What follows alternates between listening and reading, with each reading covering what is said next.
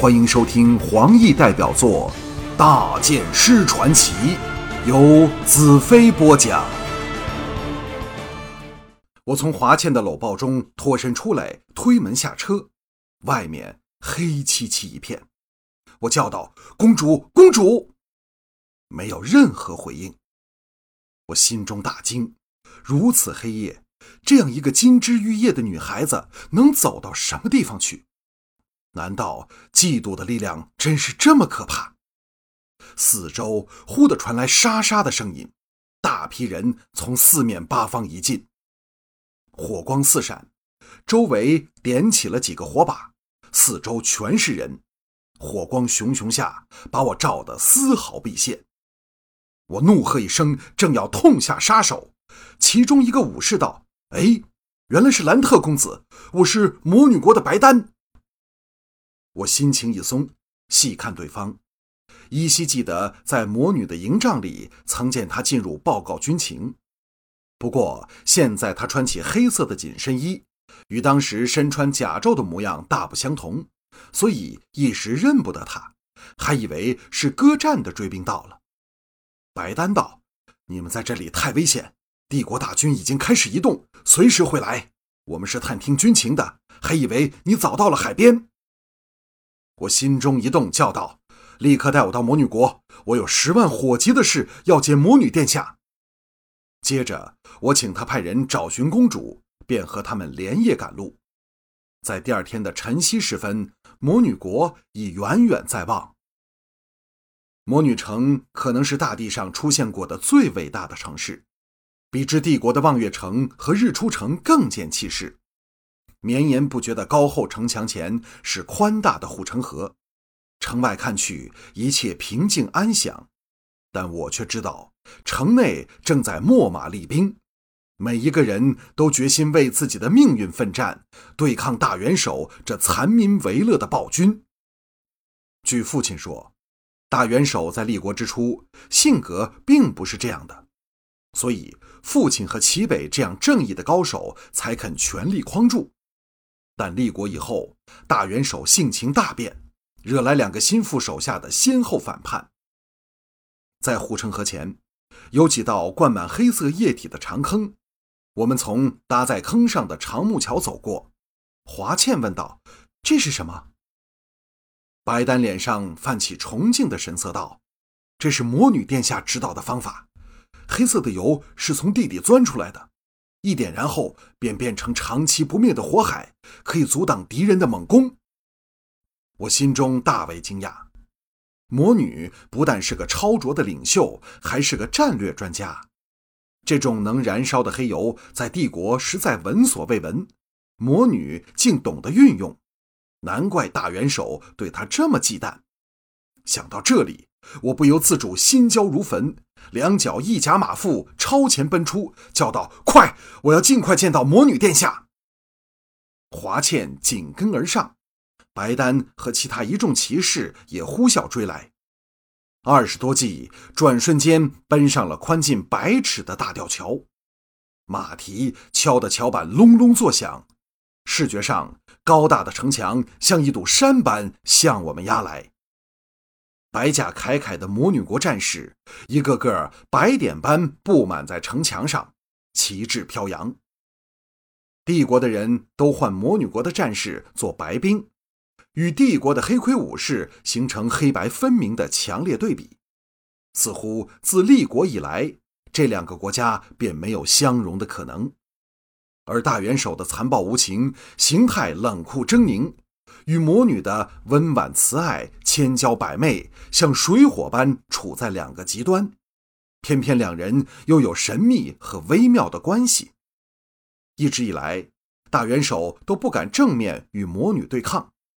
当年派我父亲兰陵和齐北一起来暗杀魔女及盗取智慧点，若非齐北爱上了魔女，坏了他的阴谋。魔女国早不存在，而那次阴谋也种下了今日的所有危机。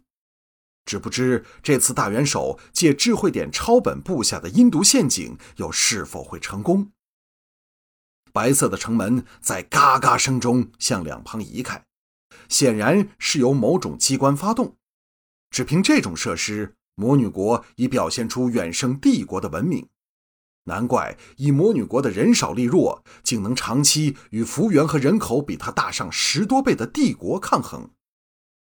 帝国像一只巨大的兽，不断穷兵黩武，蚕食远近的部落和土地，所以领土每一天都在扩张。而魔女国却只是缓缓的生长，当有部族自愿归附时，领土才大了一点儿，与帝国是完全不同的风格。我们旋风般的冲进城里，城内的情形令我眼前一亮，各式各样的美丽楼房在树木和奇花异蕊掩映中若隐若现，大自然与人造的屋宇浑然一体，像个人间的仙境。街道笔直，井然有序地向四面延伸，看不到尽头。一座尖顶特高的建筑物在左方远处冒起头来。看来这应该是大地上最神秘的魔女殿了。在店门口处有十几台黑黝黝桶形的东西，在白冰的簇拥下对正入口的地方。我虽然心急想见魔女，仍忍不住问身边的白丹：“这是什么东西？”白丹一边策马，保持与我并排而进，一边叫道：“他们是魔女国的保护神，是魔女殿下教我们建造的。”我们唤他做雷神，只要放进雷弹，最强的敌人也难挡他射出的雷火。我心中对魔女的敬意又增了一重，她超人的知识使魔女国能在暴风雨般强大的帝国面前屹立不倒。白丹领先少许，策马转入左边大道，直往魔女殿奔去。和日出城、望月城密密麻麻的房屋不同。魔女城屋与屋间都很宽敞，种满了美丽的植物。这时街上没有什么行人，除了在林木间玩耍的孩子外，男男女女都赶着将不同的物资运往城墙去，为了对抗帝国的侵略而备战。魔女城的人在气质上也与帝国人大不相同，不但没有帝国人的凶狠贪婪、互相猜忌的嘴脸，男女均秀丽可人。可惜他们都忙着备战，满脸忧色。否则，我真的想坐下来跟他们仔细倾谈。我们在这美丽城市宽敞的大道上放马奔驰，路旁的人都向我们欢呼着。对保护自己的武士，他们的感激是毫不隐藏的，与帝国人民对黑盔武士的畏惧有天壤之别。我们奔进了一条可供八马奔驰的大石桥。骤眼看去，石桥像是没有尽头，四面竟是碧波荡漾。原来这竟是一道横跨大湖的拱形石桥。单单这道桥便显示出魔女国的建筑文明已经远超帝国。魔女殿悚然在望，在树林中冒出独特的尖顶。整座魔女殿都是用奇异的巨型白石砌成，在朝阳下闪烁生辉。一股激情从心底涌起，我决定要不惜一切代价为保护魔女国献出所有的力量。前面的白丹做了个停下的手势，整队人同时收紧马缰，战马仰丝跳动，停了下来。桥上空无他物，我和华倩不解地望向白丹，白丹看着天上，只见高空处有个小点不断扩大。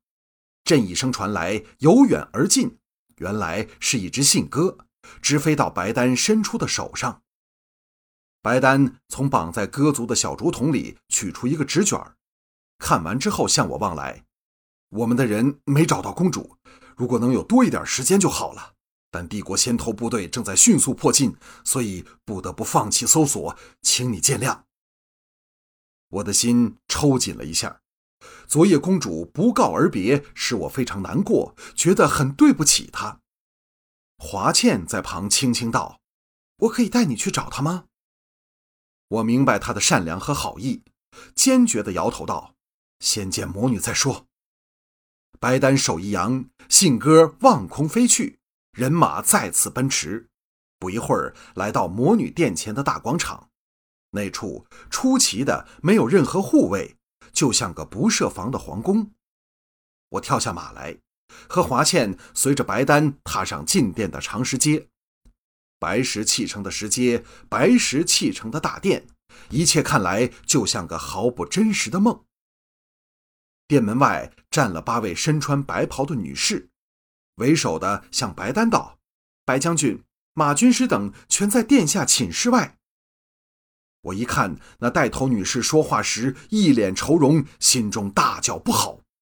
白丹也十分精明，见状愕然道：“殿下，发生了什么事？”